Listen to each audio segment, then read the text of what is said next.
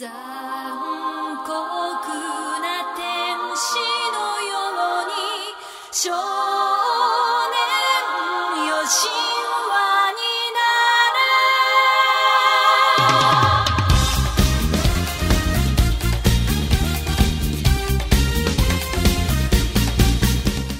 家好，欢迎收听一画一画，我是老杨。我是三无少女很疲惫。今天放这个歌也知道聊啥了吧？对，大家听到这个开场音乐也知道今天要聊啥。嗯，然后今天我们就聊一聊这个新的 EVA 剧场版中。哎，其实这个这部片儿是三月份就在日本上映了，嗯哼，最近是在日本上了这个不是在日本，是在全球。全球亚马逊的平台上映了，嗯，上个礼拜吧。嗯，和我们的呃这个好朋友龙花一起做了一个赏析会，上戏。哎呀，就一起看了一下，一起看了一一下。对对对，看看完聊了聊。来，你先说看完啥感受？你看两要，为啥要看了两遍说啊？呃，看两遍，看两遍又咋了？为什么要聊这个东西？嗯就是有有有什么了不起的？其实不就是个动画片吗？当年是不是在日本还是掀起了风潮的？这个三无少女哪来的呢？不也是就是凌波丽的这个，凌波丽被称为三无少女嘛？嗯。呃，因为好像创造了一种一种呃新的，我不知道算不算新的这个动画片类型啊，嗯。以及一个概念嘛。中二这个概念不也是从这个真四这开始的吗？嗯。啊，好像是这样。嗯。其实我不太了解日本的 A C G 文化啊，嗯。我只知道就是这个，因为这个新世纪骗钱计划能长热不衰，还是说明了这个作品从 TV 版开始就是成功的，嗯，是有特别重的话题性的一个作品嘛。嗯我觉得是他这个片儿当时为什么受到那么多人的关注？我觉得有几个，一个是科幻的题材，青少年的这个青春期的情感，还有那个神话。把这些很多元素，当然可能还有很多很小的别的一些元素，把这些很多元素全部揉捏在这个作品里。嗯，因为这个故事本身非常的丰富饱满。我是之前听另一个播客节目啊，就是嗯，呃，天地无用吧，嗯，就讲这个 EVA 的特别之处啊，是从设定的角度说，就日本嗯有传统的这个现实系，所谓的现实系和超级系两个这种呃基本的动画片类型设定吧，或者说 ACG 是类型设定。然后呢，就是这个 EV 是一个特别暧昧的一个设定，它属于超级系和现实系之间的一个设定，嗯，它又不是特别的超级，机甲的能力特别强，就是超出现实的那种设定。不管是在机甲的类型上、能量的设定上，不是不是说能量的，就从呃整个世界观的设定来来说，就是是脱离现实社会的，应该是大概、大概这个意思吧，脱离现实生活的。但因为呢，呃，萝卜片儿就是这个。呃，机器人片儿啊，都属于这种超超级系的，就是超级英雄、超级的设定、超级的机甲，完成超级的任务，对吧？那现实系的就不用讲了吧，就比较现实嘛，比较接地气的那种 啊。这接地气用的可能也不太对啊。对，就是比较现实的，呃，受受受地形引力嗯的束缚的。EV 就比较奇怪，它处于一个中间暧昧的设定，在中间一个比较暧昧的部分，嗯它又又超级是巨大机甲，但是又现实，比如说这个 EV 是有有电缆要输电的，然后一旦脱离这个输电装备，它只有六十秒的活动期限，对吧？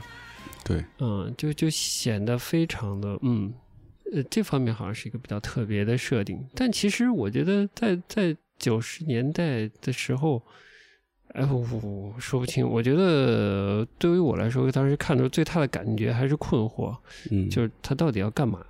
嗯它复杂的设定带来的不是丰满的感，而全。呃就不是丰满感，不是一个故事特别丰满的感觉，而是特别困惑的感觉，很陌生，情绪大于叙事的铺垫，嗯。然后呢，整个情绪呢又非常的矛盾，时而日常轻松的这个中二就是中中学二年级，嗯，重视，呃的的呃日常生活，时而这种要生要死的这种大命题啊，就是人类大生死的命题，包括政治的阴谋、嗯。政治的阴谋等等，就搞得很复杂，就是到底要要这小孩干嘛？对，就这种感觉。对，嗯，其实可能不是丰满，而就是很复杂。它的这个对我对我来说，其实过于复杂了。对，所以他那会儿这个片出来以后，受到一些负面的评价，也是这方面，就是大家觉得这个太复杂了。不是当时的这个从纪录片，其实我根本嗯没有了解，嗯没有特别去细了解日本当题当时怎么评论，呃，不是，就是当时日本的观众啊，主要是动漫观众怎么评价这个 TV 版的九五年那个。这次看了 NHK 的纪录片，才发现主要是嫌它结局结的不好。结局结的不好，对之类的对对对。但还是有一部分人是觉得他那个东西太复杂，片儿太复杂，看不看不懂，看不懂就是不看了呗，就是就完了吗？就是作为一个一个动漫粉，他啊觉得跟他看的这些习惯不一样。嗯，嗯，是是应该挺不一样的。就是刚才说到这个 EVA 造型也是，人家的那个机器人一般都设定的那种很很很很机械、很庞大的那种感觉，然后呃，EVA 设计的是很纤瘦的、嗯。很苗条，然后感觉是一个拉长的一个一个人形，嗯，是的，以及它功能上也是有很多跟就人的部分很重，在它那个机甲上。嗯。我们那会儿差不多都是这个中中学啊、高中这个时候，就对于我们来说肯定是比较难理解它的这整个这个故事的设设定的，但是你会被吸引，就也会被它这种未知的陌生感所吸引。嗯，我是真的是有有有一定成分是强迫自己看，反正也看不太懂，但是是就挺好，有点好玩，又有点别扭，嗯、你觉得它那个设定的部分好玩吗？有一点吧，但看的时候有点折磨。最最好玩的点还是片尾曲每首风格都不一样，啊，跟大豆田一样。对，因为跟大豆田真的一样，嗯就是同一首歌的不同版本嘛。嗯，亚马逊呢，这次这个 EV 的剧场版中上线拖了这么久，拖了这么久，不怪不怪亚马逊啊，跟亚马逊没什么关系，主要是安野秀明拖拖了太久了，终于上线了。上线的第二天吧，就晚上就把它看掉了。看的途中呢，在高中时期，这个勾引我嗯。看 EV TV 版的人呢，就发来了微信，嗯。拍了一个亚马逊的这个就是 EV 中的这个界面，那意思就是他准备看了，哎呦，但那时候你已经在看了。我就拍了一下我们 我们墙上的屏幕，呃 我就告诉他我正在看，然后他也没说话，发了一个表情，那嗯。表情上写的是我们的口号是奶子屁股大白腿，我靠！啥叫中二，啥叫死宅，就这种哎，我觉得怎么说呢？嗯，我不能说他臭傻逼啊，就是 哎呀，这是对他的爱称。啊，呃，好，就是说要回忆这个我跟 EVA 的这个缘分的话，就有这么个人的存在。这个人好像我觉得跟安野秀明好像哪里有点类似，就这人长不大啊。嗯其实我细数，就细细回忆自己跟这个 EVA 的关系的话，我觉得没有那么，就是跟。里面的人物没有那么强烈的共鸣，其实始终都并没有，那反而是因为时间拉的这么长了，呃，造成那种跟这个作品的感情的连接。嗯。其实当时看，除了嗯，除了困惑之外，我我不能说对他有被被他多么强烈的影响了，但他有的设定的部分确实我觉得很妙，嗯。就是关于人的存在，我觉得安野秀明做了一些人际关系这个东西，他做了一些很有趣的比喻，嗯，比如 AT Field 的这种嗯。立场，这种立场绝对嗯。绝对领域这个场，嗯。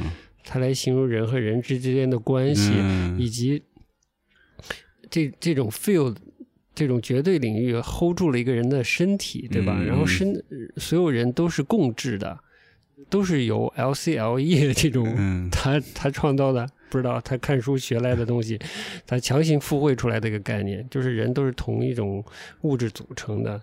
但这东西也也也不神秘，其实只是这个，嗯我觉得这个比喻挺有趣的，就是人和人的隔阂和交融什么的，就这个，嗯然后灵魂和肉体的这种分离，这这些比喻都挺有趣的，我觉得。嗯倒是反映了一些青少年时期，我觉得也反映了青青春期困惑的吧。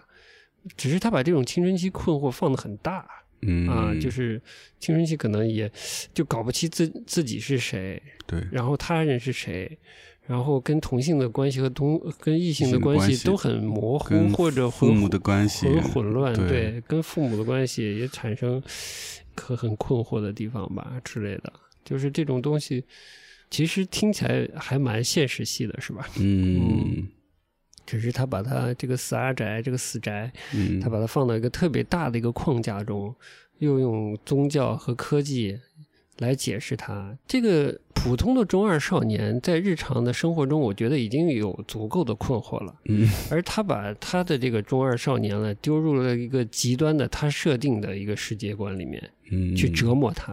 哎。我不知道他是不是得到了快感，嗯，似乎是，啊。似乎是啊，呃一折磨折磨这么多年，都把自己折折磨成老头了。呃对，嗯，还在折磨呢。对，新剧场版之前的那个那个 EV，我觉得就是应该已经结束了吧。然后看，其实看完了之后，我最大的印象就是说，孩子的世界里没有小事儿，就什么事儿都特别大。特别大，其实类似的情绪，我觉得可能岩井俊二也表达过，在他嗯不同的作品里，可能这种情绪也表达过吧。但是我觉得就就是这么一个事儿，嗯，就是孩子的世界里没有小事儿，什么事儿嗯对他来说都特别大。但就是这样。至于那些复杂的设定，我觉得都是都是装饰品，嗯都是为了夸大和衬托这个孩孩子的情感世界的难，嗯 嗯而已。嗯啊，当然里面有很多很很很有趣、很有创造性的发挥啊。嗯这说白了就是个少年维特的事儿呗。嗯，嗯少年维特是。那你这些感受是是当时看的时候就有吗？还是说之后再体会的？稍微滞后一点，嗯因为当时看实在觉得太陌生了。对，其实嗯我也是这个感觉，所以我就挺好奇，是说我们在他描绘的这个少年的少少年的这个时间段看的这个片儿的时候，其实并没有太能捕捉到他的这些情绪，或者说可能体会到，但是没有那么明确。我当时比较一个强烈的感受是，那那里面所有的情绪好像都被夸大了，主要是真嗣同学，他用了很多表现主义的表现方法 对吧？现主义的，对，对，就感觉这个表演比较夸张，哎，嗯就是他的他的嗯这个中二存在的存在主义的疑问，好像某些时候被放的挺大的。嗯尤其 TV 版的后面，包括老的剧场版后面都有都蛮表现主义的，嗯在在解决他最终的心理问题。其实之前已经有过一个和解了，我的印象里，在旧的嗯旧的版本里，嗯，就是要长大呗。长大。这个中这一版，你觉得最后结的是怎么样？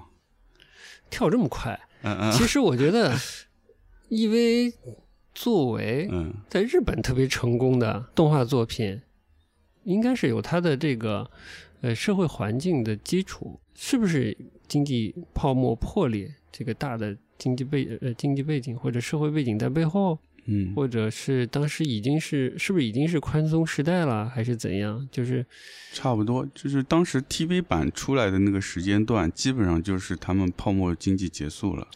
就是一个积极的经济上升期的那种全民的一个积极的情绪，好像逐渐的要告告别了。嗯那一代的青呃青少年，可能正好有一些情绪是可以跟因为相呼应的嗯啊。你说现在这终结的好不好？啊，对对，终结的，对，直接就下定定论了哈。然后我们再说安野秀明这个人是吧？嗯，也也可以。作为一个作为一个什么呀，就是还是跟因为这个作品牵绊比较深，感情牵绊比较深，嗯对他的具体的构架其实没有太大兴趣，了解过，看完就忘了。其实我很认真的这种因为粉丝的。他会把所有的故事的背景，其实蛮庞大的那个背景设定，嗯各个机构、权力机构、权力机构下面的武力力量，还是动用的跟神相关的力量，还是科技力量，嗯都梳理过。嗯以及他们之间的关系，嗯他们之间的阴谋，包括神学基础啊也梳理了，嗯，看完了就忘了。对，所以呢，你说结的好不好？从新剧场版第一部开始，就是就觉得安野秀明到底要干嘛？嗯就是是九几年的那个科技和拍摄能力相对好像弱一点儿哈。现在看那些作品都想显得有点低清，嗯但是为什么要做一个新剧场版呢？嗯，尤其新剧场版第一第一部出来的时候，续出来的时候，跟 TV 版的那个剧情重合度非常非常高，嗯可是，呃，新剧场版续的结束出现了这个珍惜波这个人物吗？还是说到了续破，到了破出现了这个人物呢？就主要人物里出现了第四个驾驶员，对，应该是续的结尾的部分续的结尾就嗯出现了这个对人。我觉得直接说就看到钟的结束，嗯。新剧场版那个钟的结束，才发现说的直白一点儿，安野 秀明是拍给老婆看的感觉。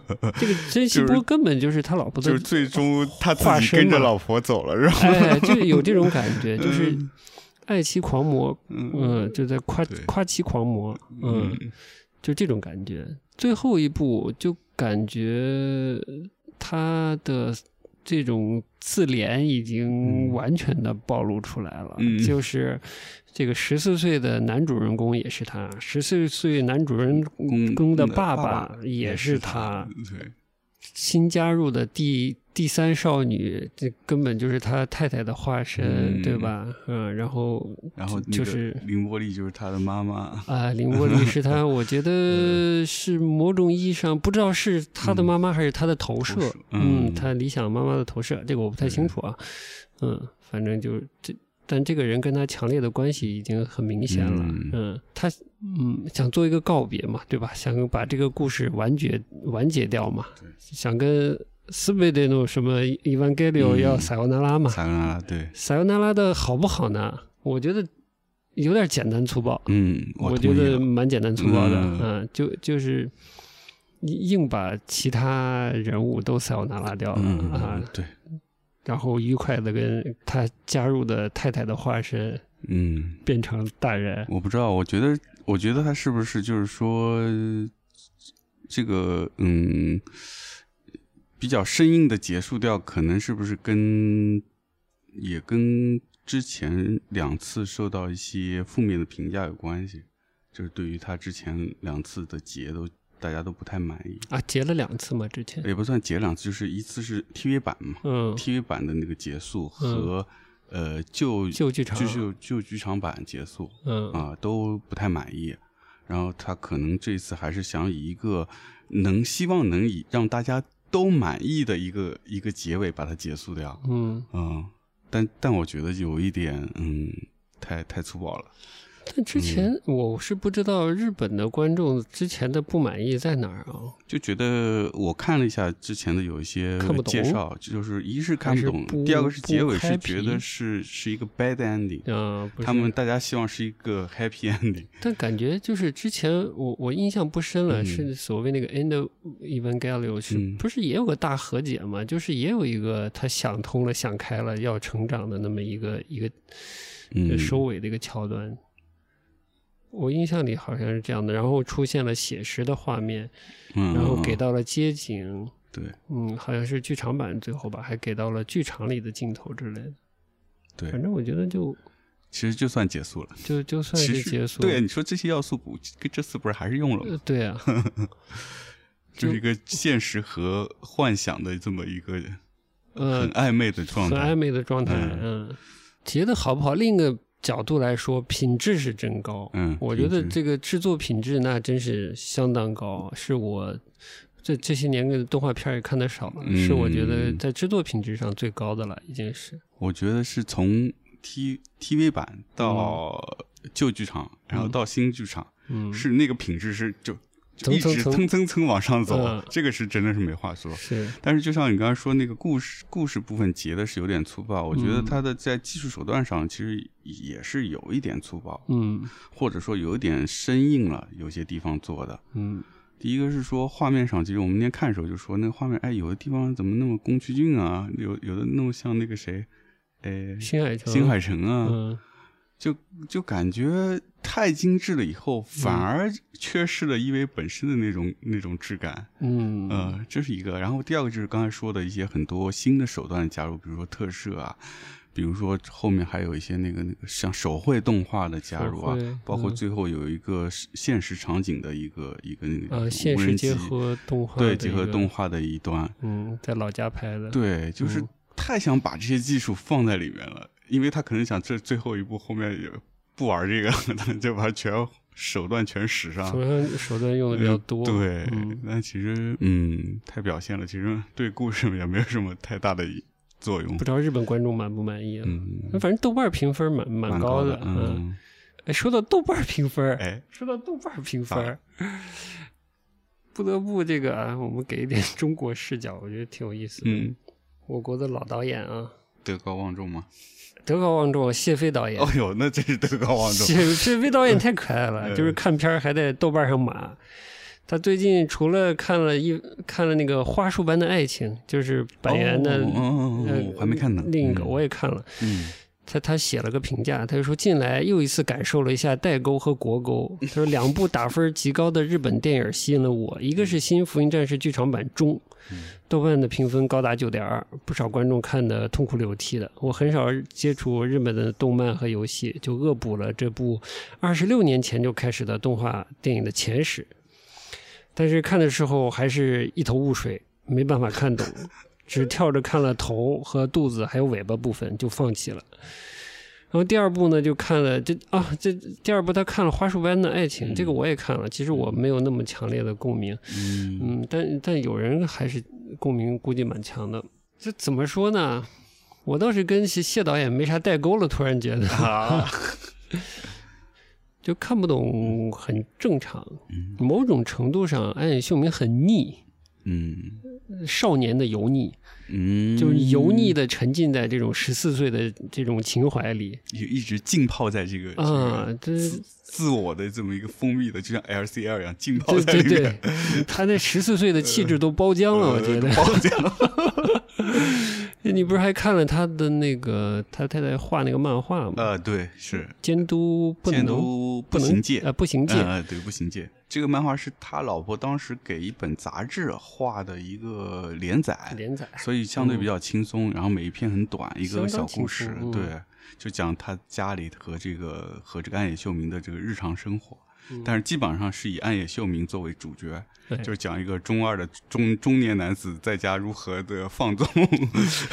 呃，不少喜欢 EV、关注 EV 的，尤其是这个中嗯。的观众都看了 N NHK 的那个纪录片了，啊，纪录片，嗯。尤其是哔哩哔哩的那个加长版。嗯嗯嗯，所谓说加长版的这个纪录片配合新剧场版中，才是真正的 EVA 的中。嗯，我就上了这个当，我就看了那个嗯，加长版的纪录片。哎，虽然有一些对安野秀明的背景信息的补充，嗯。以及他人生经历的补充，对吧？嗯。包括他爸爸的那个状态和遭遇什么的，但我觉得并不足以，就是说使这个中这个作品更成立。嗯。嗯，我觉得这个倒不存在，对，除非你真的是跟他一样，就是这么中二。嗯就是特别欣赏这种包了浆的中二感。看到更多关于这位中二的信息，你会更爱他。那可能会，嗯，如果单纯的欣赏作品的话，妈妈得了，嗯就是看不看那个那个纪纪录片，我觉得嗯影响不大。我觉得也是，我觉得嗯那个纪录片看起来不太能反映出他什么个人的状态，嗯，因为他在他自己后来，我们那天你下的那个松本人志啊，松本人志跟他跟安野秀明对谈里，他也很清楚的说了，嗯，就是他在开机状态下，他肯定是要装的。呃老哥就是演 老哥就是要演，哎对我堂堂一个大导演，我怎么能那个对吧？怎么能像跟老婆一样撒娇呢？对是吧？撒娇这种状态呢？那我看不到要要要摆一摆这个架势了，对吧？嗯所以你看他好像哎呦很严肃啊，好像像像个导演，好像在思考什么。嗯但是他说，他其实，在那个松本人志里面说，他其实有时候他什么也没想。拖了那么多年，早没啥想的了，可能呃，都想不动了。我也嗯觉得，EVA 最精彩的部分应该就是 TV 版，嗯就是在他那个年龄阶段，他所有的做中二的这个能量嗯全部爆发在那个里面，已经完了。嗯，所有后面的都是一个添油加醋的一个补充。就这样说续貂了。呃，嗯我觉得嗯是，嗯嗯。当然，对于粉丝来说，可能是至少视觉上还是享受的。而且我觉得，就像你前面说的，专业粉丝对他的那种剖析、那种这种呃怎么说研究，嗯，嗯，我我根本不想看，那 我觉得没有必要。世世界观只是个背景，就像在钟里面嗯。打着打着打着那房子嗯。就开始移动，移动。人就到了幕布的边缘，嗯，就画出了那种特摄的感觉嘛。嗯。其实它所有的构架就跟特摄的那些假房子、布景是一样的，嗯嗯都是道具。都是道具。嗯说白了就是中二在跟自己闹别扭，哎呃和身边的人闹别扭。是，哎，大概就是这样。所以在那个 TV 版那个时间段，他已经闹完了。嗯，嗯，闹完了，他放纵够了，放纵够了 释放完了，但是观众好像有不满意的，对啊太新了对啊，这叫啥表现，对吧？对我要看超级戏呢，咋不是？我说现实戏不够现实，是吧？是啊，是啊，所所以他就一直把这个戏延续了二十几年，嗯，就是希望他这次就真的结束，他能放下这个包袱了。没有。嗯，他他表示这个故事可能未来还以其他的形式可能还会讲是吧？啊，采访里又说这种话了。哎呦，嗯可能也是有资方有这个需求吧。哦好吧那天那个你看宋文仁就跟他对谈，他不是说吗？这个资方最大，呃资方最大，不知道那个是东印投的还是哪儿？可能是。资方最大哈，也希望资方能逼他搞出一些其他乱七八糟的十四岁的故事，对的。随便他，嗯，嗯，对，开心就好。是是是，千万别别想不开。哎，别想不开，对，别把自己弄得那么难受，嗯抑郁症啊啥的，对的，所以其实对说到抑郁症这事儿，我嗯。我其实很晚才知道他有嗯这段事儿。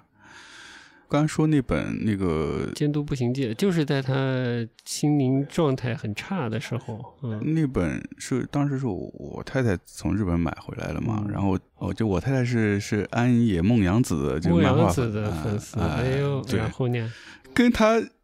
因为 A 里描绘的那么压抑的那么一个青少年的感觉，就很嗯不一样，挺不一样完全另外一面。嗯呃，就是在家里还是就是还会跟老婆开开玩笑啊，嗯然后会呃没事唱唱这个呃自己哼哼那种动画歌曲啊，就是嗯还是一个很开心的状态。就卖萌求生啊，卖萌求，所以就完全没有感受到他还有这么一段，就是自己很很黑暗，甚甚至得自闭症的这么一段时期。嗯嗯，后来知道以后，再看那本书，嗯他就是就像你说，他他太太对他这个整个工作和人生真的很重要，嗯。以至于他最后结尾都把他太太拔到那么高的高度，嗯。就是他可能他太太在整个他的生活工作中是对他的支撑非常大，嗯，家里的生活都是他太太的支撑，哎，甚至到后来对，就是他妈，哎，甚至到最后他太太漫画基本上不太画了，嗯。基本上是全职在在照顾他。嗯，嗯。那钟里面有一段台词，就是用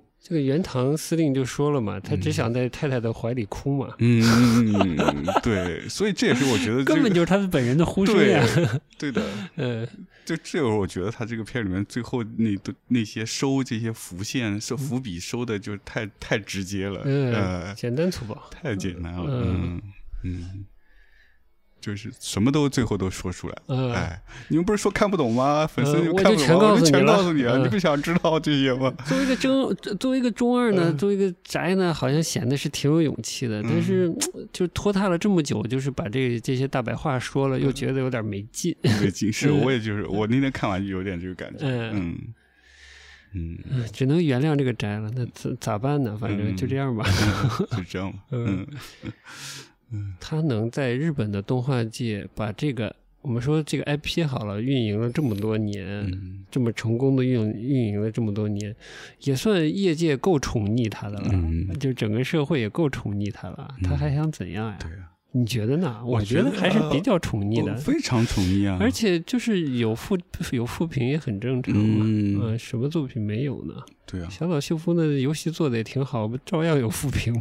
对呃啊，不可能所有人都都理解你嘛，嗯你也不能强求所有人都理解。只是我不知道这个日本的受众啊、观众啊，就批评人的时候是不是也比较 比较凶残啊哎，？对，就有会伤害到他了。对呃，批评的也挺粗暴的，是吧？啊就是就有那段时间好像是他最低谷的时候，是有收到很多类似于寄刀片的信，对威胁生命的一些 哦呃那个是有点过分是有点过分。不喜欢就算了。对啊，我觉得你就是有点太极端了。呃，日本有方面真是有点极端，那种嗯，要要么爱死你，要么恨死你，或者一种不知道哪里来的革命色彩。哎哎呦，真是啊，嗯，我不喜欢就非要把人家革命掉似的。对啊，嗯，对，但是我还是非常说说到音乐嘛，这个该加加首歌了。嗯嗯，什么歌？就里面。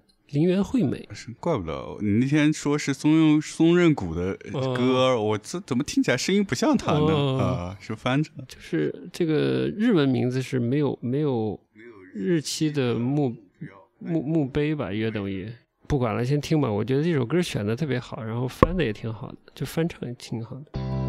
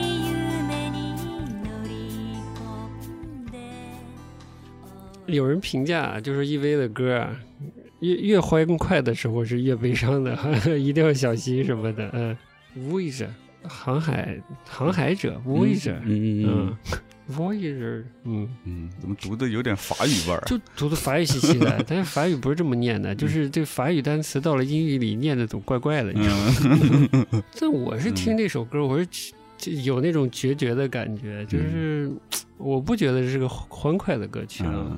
因为标题就够丧了，就是没有没有日期的墓碑嘛，嗯嗯，歌词写的还是蛮好的。这个受伤的朋友都弃之不顾的士兵啊，请把请至少把你的苦楚向我一人倾诉。嗯，相当丧，我觉得，多绝望的境地啊，才是这样的。嗯，挺会选歌的。然后对这个唱的人又是希望倾听你的这种。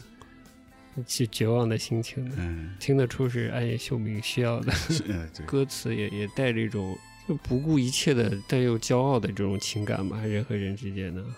写的虽然很简单啊，就是到死都会因为认识你或者爱你而骄傲，嗯，大概是这个意思吧。嗯，很直白，我觉得，但是力量又很强，感觉，嗯。有种对位对位感，就是曲调的轻快和歌词这么重的这种感觉，有个对位感，然后跟最后它的剧情，我觉得配合度还是蛮好的，嗯。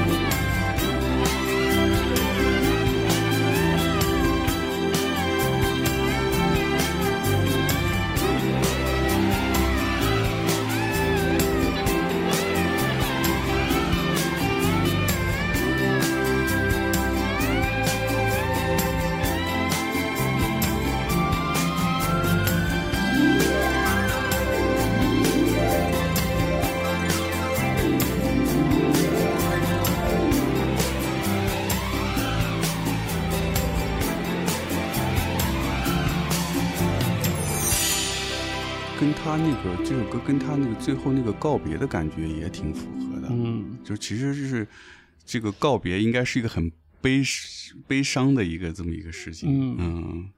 但是好像相呃从另外一个角度来说，对于这些呃对于他作为一个创作者来说，也也是可能也是一个好事儿，嗯，就是把这个事情结束了，他肯定要走向下一段。嗯，但我觉得这人已经走不到下一段了。我其实我觉得，就是作为嗯。创作者，他的寿寿命，创作的寿命其实还是有限的。我觉得这每个人创作的能量是有限的。嗯当你那段时间过去以后，你能能量用完，嗯，就真的是没有办法了。对，作为嗯韭菜，作为人体电池，嗯对啊，就像它哎是呦 EV 一样，你电池拔完，你就是只能就六十秒了，六十秒了。对嗯，嗯，但是他还是挺挺聪明的一点是说，就像那个在纪录片和他跟和那个松本人志对谈里面说的，就是他知道自己的创作是一个已经到了一个什么样的状态，人的状态到什么样，他会转变自己角色，所以他嗯慢慢开始往一个制片人的方向去转变。嗯嗯，他会更多的依赖依靠他的团队，嗯可能这个因为之中他最多的工作还是在脚本上，但是我们跳一跳，嗯稍微跳一跳，新哥斯拉》你看了吗？没看。我觉得拍出了一种成成年感，哎呦，这个可能有的地方还显得过于冷峻了，好像嗯嗯，过于过于信手拈来或者举重若轻了。嗯对，这么大个事儿，嗯，所以你不妨期待一下什么假面啊之类的，假面和奥特曼，奥特曼之类的，嗯。他最近对这个不同的这个拍摄角度的这种痴迷啊，在拍摄角度上求新啊，有点有点用力过猛猛了。各种以嗯一种监视视角、上帝视角、苍蝇蚊子视角在拍东西，呃，有点狠了。觉得他原来 T 版就这个特点就蛮明显的，就对于够明显了就对于镜头的对嗯。运用上，嗯，但是到了这个新的这个中就已经发展到已经极致疯了，没有 不太想用正常一点的表现方式了，对，所以绝对不当一个正常人是吧？而且还疯狂卖肉。也没什么戏的好说的，我觉得，嗯，只是有一种有一种不知道谁陪着谁过了这么久时间的感觉，嗯哼。嗯，其实是作品陪着他，然后我我我觉得得到的最新的这种感受是中二是长不大的，啊，嗯，中二已经长不大了，嗯就是长就好像哎，说到这个话题，好像所有人每个人好像就长到一一定的年一定的年龄或者嗯程度，他它就不长了，他就不长了，哎我觉得好像就这样了。哎大家自己照照镜子，反观一下，啊，嗯 确认一下自己到底多多大了。嗯哎，嗯，这是这个钟给我比较大的一个启发吧。我觉得对于安野来说，可能是在他，这呃，就是在他自己的老家那个叫什么雨布新川那个地方嗯，的那个段生活，就嗯长到那个年龄段，就就就在那儿停了，就就就再也不不动了，不动了，对。对，所以嗯他整个从片子到他的人表现出来，都是停留在一个青少年时期，呃，羞于表达，不，嗯嗯，不愿意和陌生人交流的比较封闭的一个状态。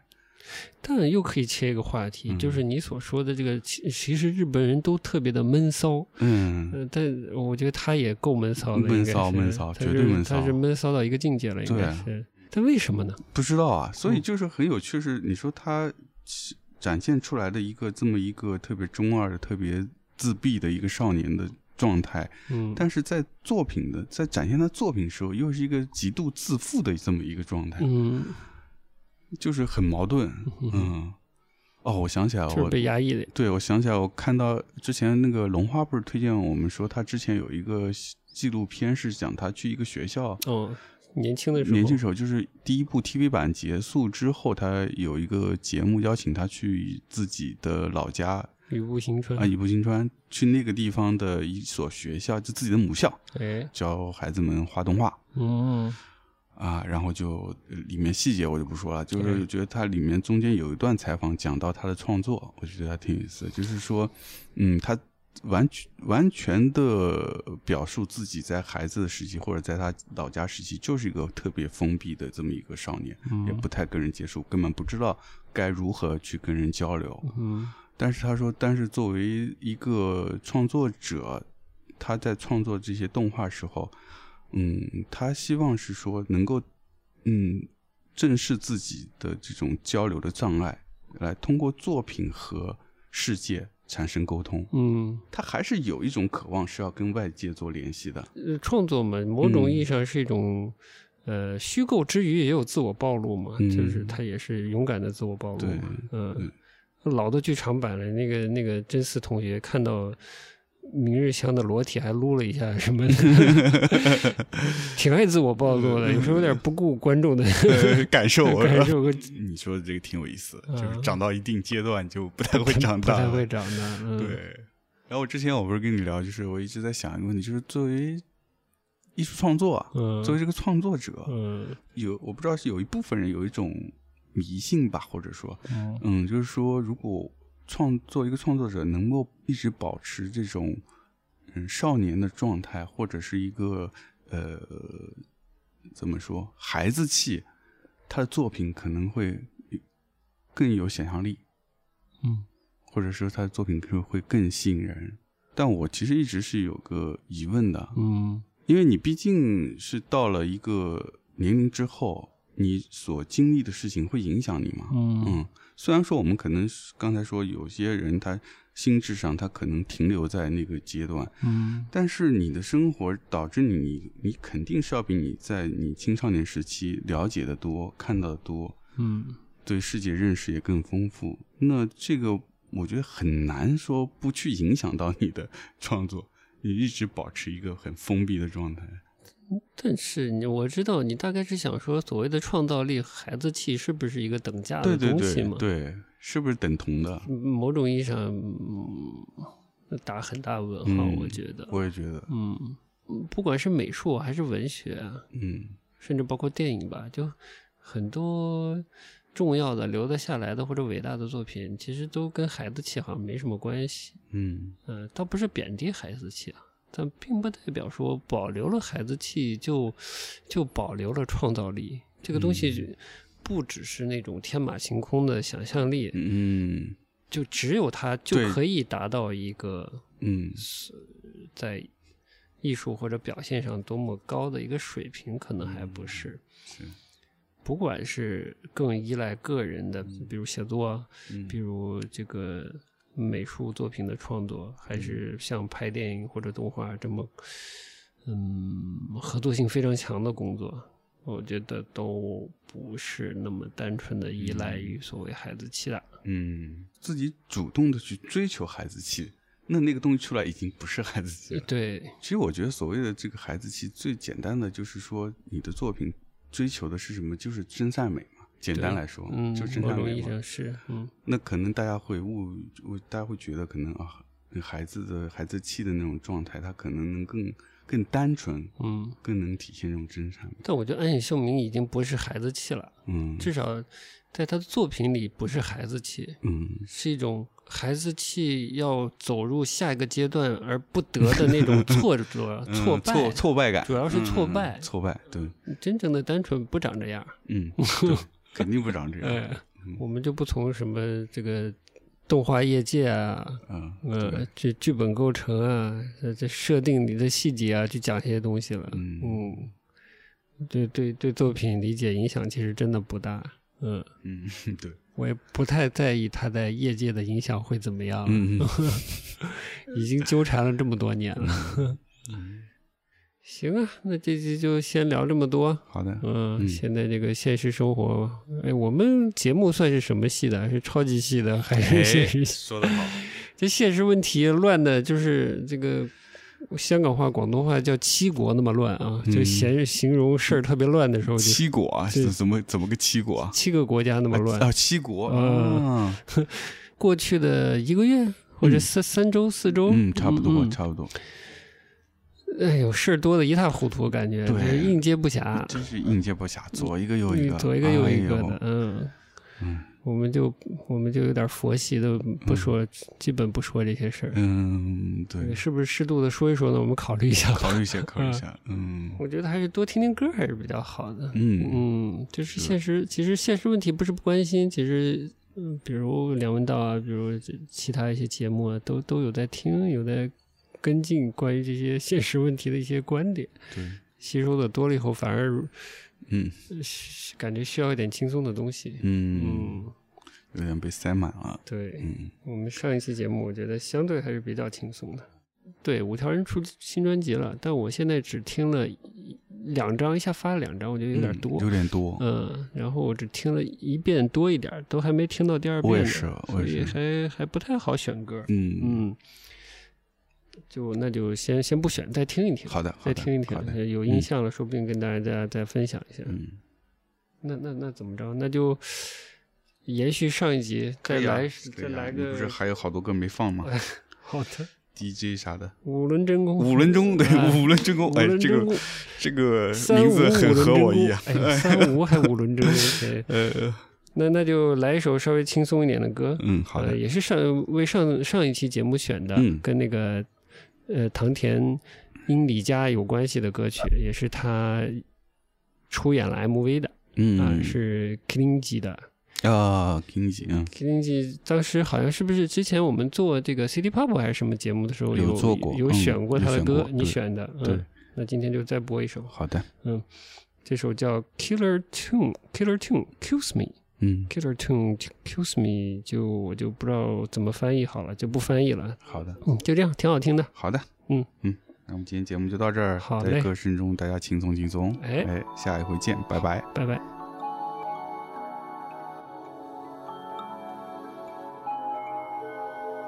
ひらめきは切な輝きはとはこの